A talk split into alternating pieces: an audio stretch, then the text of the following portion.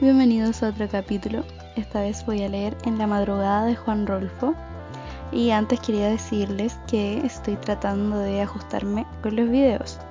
Así que por eso me he estado subiendo como muy consecutivo y tampoco tengo como días en específico para ir subiendo.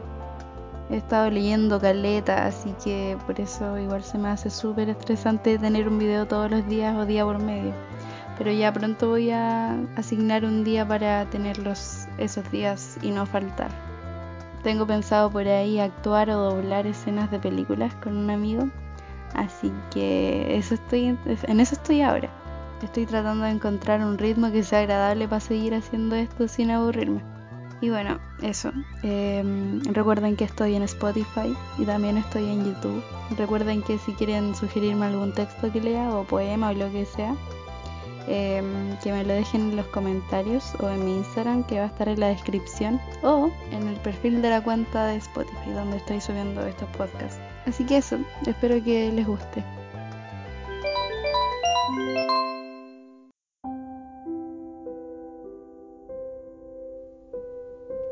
San Gabriel sale de la niebla húmedo de rocío.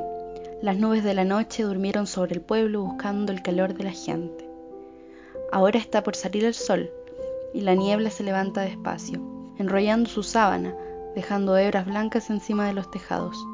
Un vapor gris, apenas visible, sube de los árboles y de la tierra mojada traído por las nubes, pero se desvanece enseguida.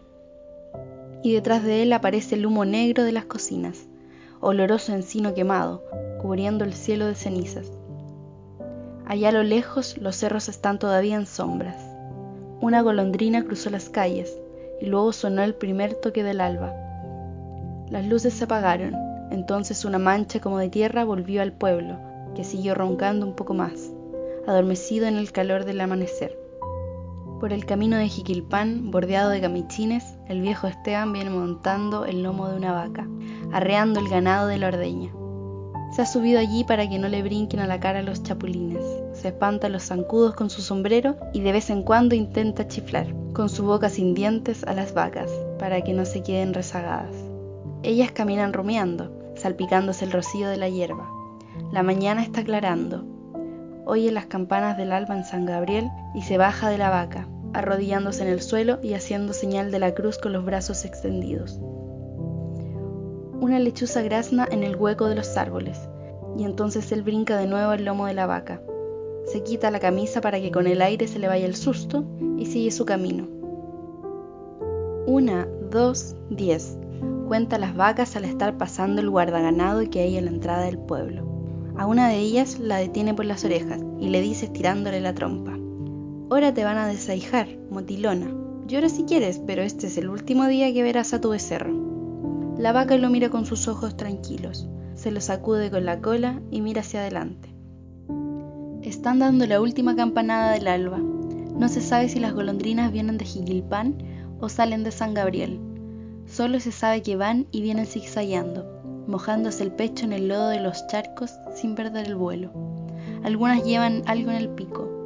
Recogen el lodo con las plumas timoteras y se alejan, saliéndose del camino, perdiéndose en el sombrío horizonte. Las nubes están ya sobre las montañas, tan distantes que solo parecen parches grises prendidos a las faldas de aquellos cerros azules. El viejo Esteban mira las serpentinas de colores que corren por el cielo, rojas, anaranjadas, amarillas. Las estrellas se van haciendo blancas, las últimas chispas se apagan y brota el sol, entero, poniendo gotas de vidrio en la punta de la hierba. Yo tenía el ombligo frío de traerlo al aire, ya no me acuerdo por qué. Llegué al zaguán del corral y no me abrieron. Se quebró la piedra con la que estuve tocando la puerta y nadie salió. Entonces creí que mi patrón don Justo se había quedado dormido. No les dije nada a las vacas, ni les expliqué nada. Me fui sin que me vieran para que no fueran a seguirme. Busqué donde estuviera bajita la barda y por ahí me trepé y caí al otro lado entre los becerros. Y ya estaba yo quitando la tranca del zaguán cuando vi al patrón don Justo, que salía de donde estaba el tapanco, con la niña Margarita dormida en sus brazos y que atravesaba el corral sin verme.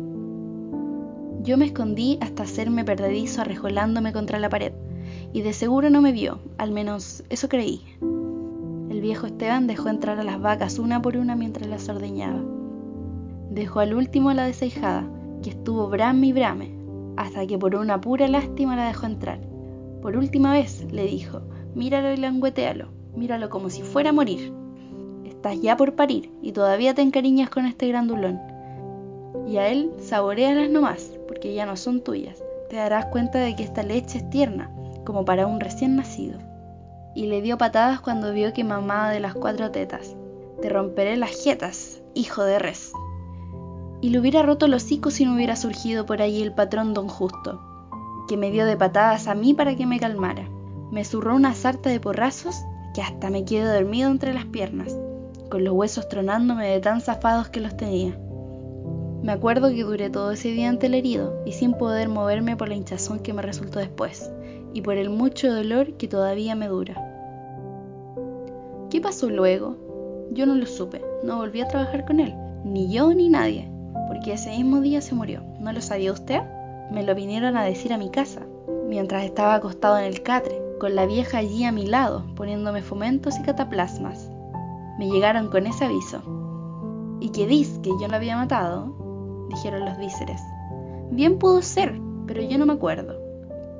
¿No cree usted que matar a un prójimo deja rastros? los debe de dejar, y más tratándose de un superior de uno. Pero desde ese momento que me tienen aquí en la cárcel, por algo ha de ser, ¿no cree usted? Aunque mire, yo bien que me acuerdo hasta el momento que le pegué al becerro y de cuando el patrón se me vino encima.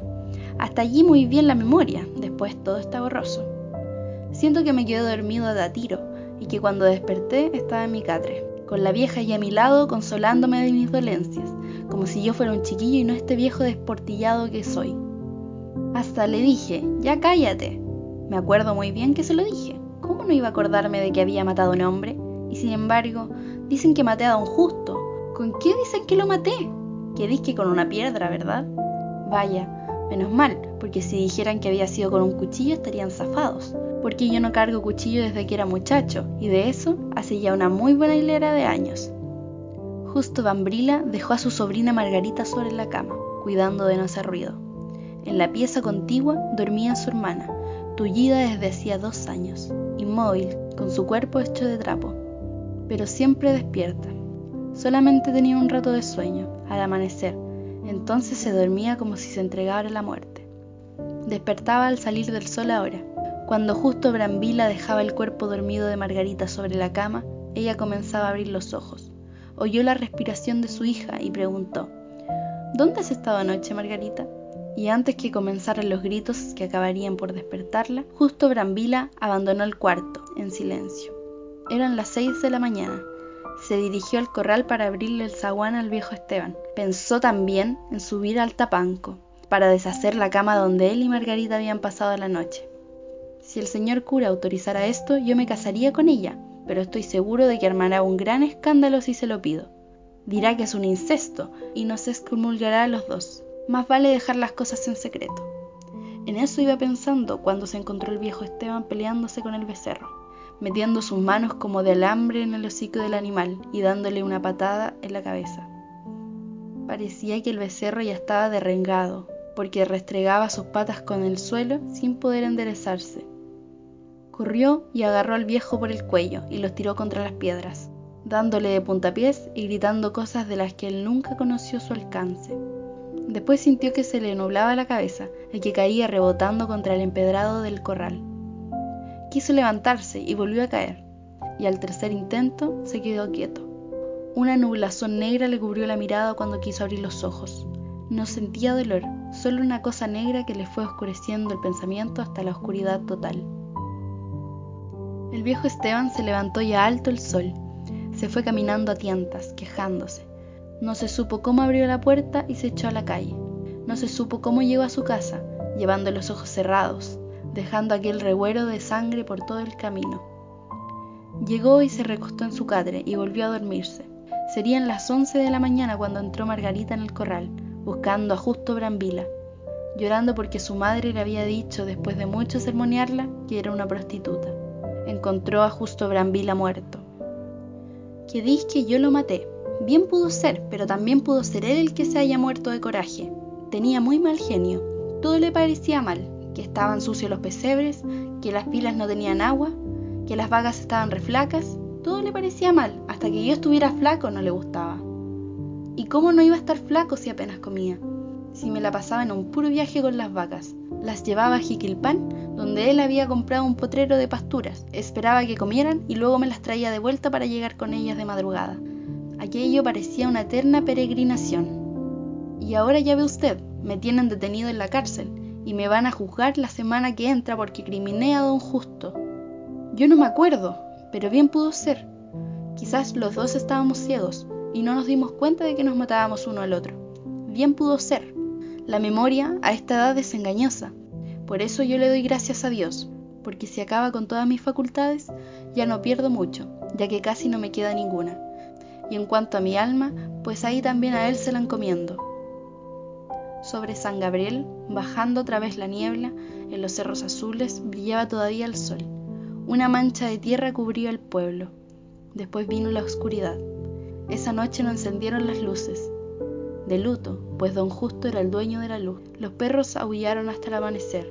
Los vidrios de colores de la iglesia estuvieron encendidos hasta el amanecer con la luz de los cirios, mientras velaban el cuerpo del difunto. Voces de mujeres cantaban en el semisueño de la noche, Salgan, salgan, salgan, ánimas de penas, con voz de falsete, y las campanas estuvieron doblando a muerto toda la noche, hasta el amanecer, hasta que fueron cortadas por el toque del alba.